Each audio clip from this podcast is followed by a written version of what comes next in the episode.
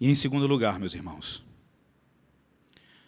com essa passagem de Hebreus 9, nós aprendemos a respeito do caráter irrepetível do sacrifício, da morte sacrificial do Senhor Jesus Cristo. O sacrifício de Jesus foi feito na cruz do Calvário de uma vez por todas, uma única vez, sem qualquer chance de ser repetido. E nós precisamos entender isso. E você pode perguntar, mas pastor, por que, que é tão importante nós entendermos que o sacrifício de Jesus não se repete? Por causa de uma religião, por causa de uma falsa religião, que se diz cristã, a religião romana que blasfema da morte de Cristo, que blasfema do sacrifício de Jesus, ensinando que o sacrifício de Jesus é repetido a cada celebração da Eucaristia. Você pode dizer, ou você pode de repente perguntar: quer dizer então que os papistas ensinam que a cada celebração da Eucaristia Jesus faz um novo sacrifício de si mesmo? O catecismo da Igreja de Roma, preste atenção nisso, vai dizer que a Eucaristia, o que a gente chama de ceia, é um sacrifício. Porque todas as vezes que se celebra no altar o sacrifício da cruz, pelo qual Cristo foi imolado, efetua-se a obra da nossa redenção. Veja, a redenção ela é realizada a cada celebração do sacramento. Isso não é verdade. E ainda, de acordo com o catecismo da Igreja de Roma, a Eucaristia é um, é um verdadeiro sacrifício em virtude da transubstanciação, que é a ideia de que, com as palavras da instituição, o pão e o vinho se, se transubstanciam, se transformam na carne e no sangue de Jesus. Eles vão dizer o seguinte: na Eucaristia, Cristo dá este mesmo corpo que entregou por nós na cruz, o próprio sangue que derramou por muitos.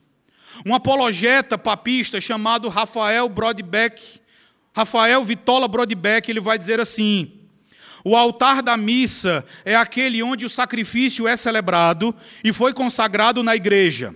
Embora tenha o formato de mesa em lembrança à condição de ceia do Senhor, que é a missa, trata-se de um verdadeiro altar, isto é, de um local onde é oferecido um sacrifício. O que foi a cruz no Calvário é o altar na Santa Missa.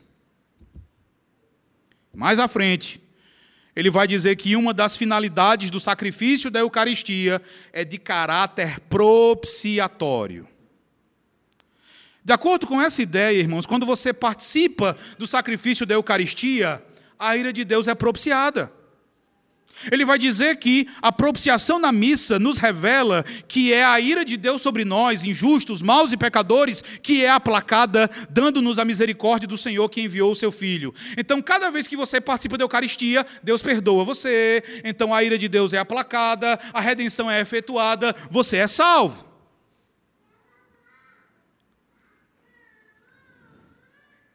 Isso tudo é blasfêmia.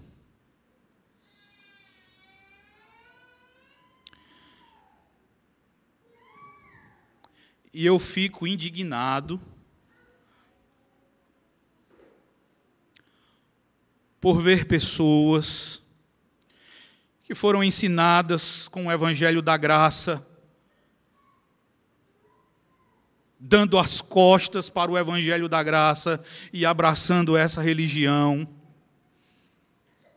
Me indigna ver pastores, colegas meus, abandonando a fé bíblica e abraçando algo assim. Hoje um irmão me perguntou sobre como isso era possível e a única explicação que eu encontro é a operação do erro. É Deus enviando a operação do erro para aqueles que não dão ouvidos à verdade, ouvirem o erro e serem iludidos pelo, pelo erro. Irmãos, não há qualquer transformação do pão e do vinho no corpo e no sangue de Cristo. E não é verdade que cada vez que a ceia do Senhor é celebrada, a nossa redenção é efetuada. O autor de Hebreus vai dizer que o sacrifício de Jesus aconteceu na cruz do Calvário uma vez só e de uma vez por todas. Nossa redenção é efetuada não quando nós comemos e bebemos, mas quando o Espírito Santo pega a obra de Cristo realizada na cruz, quando nós ouvimos a pregação do Evangelho e cremos nele, e ele então aplica essa obra às nossas vidas. Nós vemos aqui na passagem de Hebreus que a culpa do pecado na cruz, ela foi cancelada em definitivo. O apóstolo Paulo diz em Colossenses 2 que o escrito de dívida foi pregado na cruz, não em altar algum.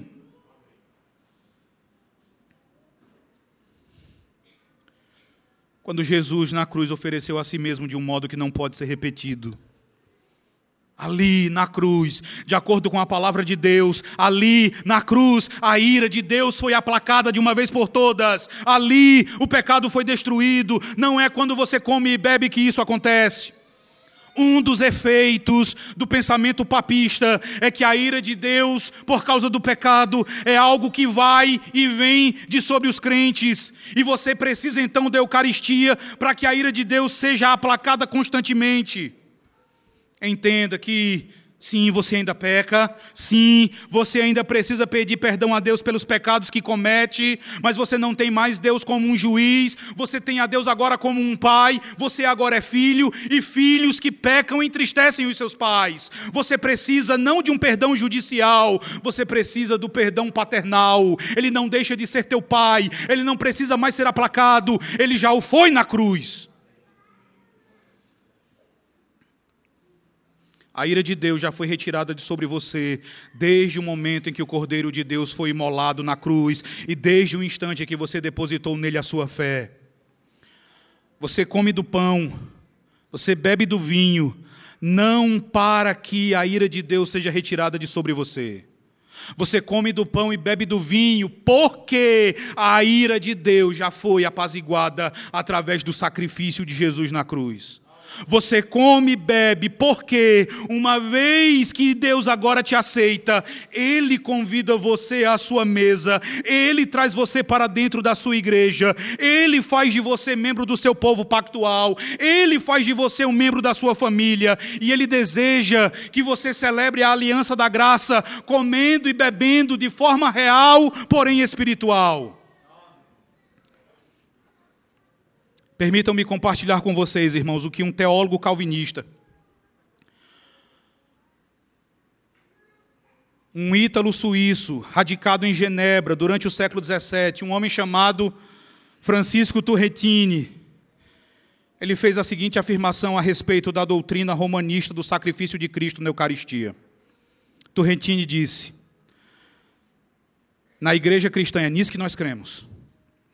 Na igreja cristã, não se admite nenhum sacrifício genuíno, real e propriamente assim chamado, exceto o sacrifício de Cristo oferecido uma única vez na cruz. Nós cremos que este não pode nem deve ser repetido. E assim rejeitamos e detestamos o sacrifício da missa como diametralmente oposto às santas escrituras e à fé cristã e como algo extremamente injurioso e aviltante a Cristo. Turrentini vai apresentar 11 razões para nós crermos dessa forma e para nos colocarmos contra qualquer noção de que na ceia do Senhor exista uma repetição do sacrifício de Cristo. Eu quero mencionar apenas duas razões. A primeira razão apresentada por ele é que a Escritura não fala nada sobre uma repetição do sacrifício de Jesus Cristo. Nas Escrituras há um silêncio a respeito disso.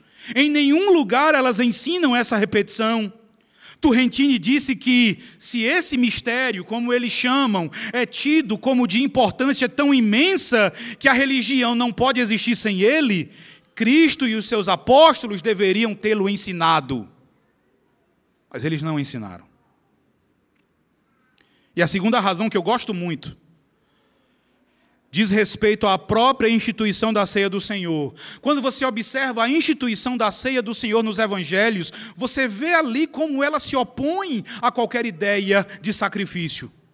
Turrentini vai dizer: Preste atenção.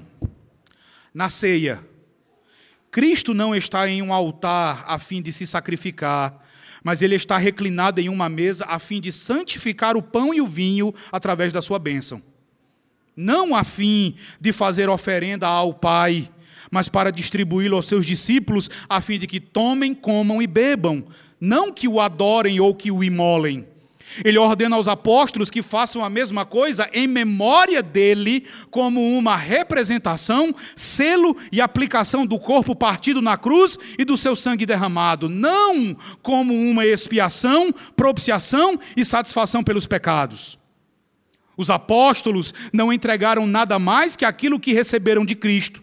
Certamente não um sacrifício, mas sim um sacramento não para imolar, mas para comemorar e exibir a morte de Cristo até que ele venha outra vez.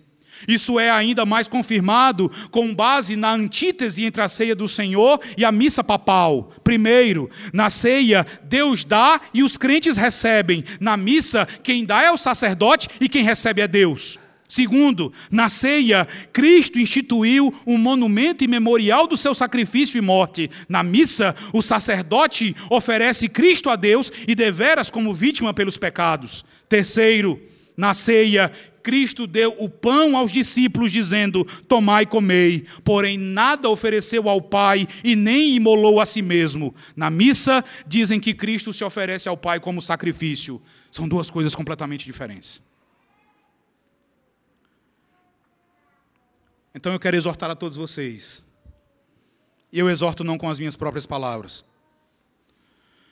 Mas eu quero exortar vocês, meus irmãos, com as palavras do apóstolo Paulo. Em 2 Tessalonicenses, capítulo 2, verso 3, quando ele diz: Ninguém, de nenhum modo, vos engane.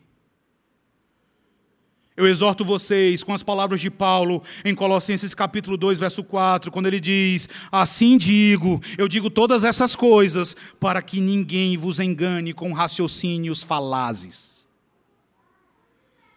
Crer como os papistas é crer em algo terrível.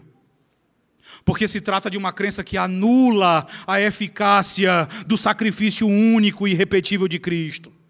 A minha oração, meus irmãos, é que Deus proteja cada um de vocês e não permita que nenhuma das ovelhas dele que pertencem a este aprisco seja arrastada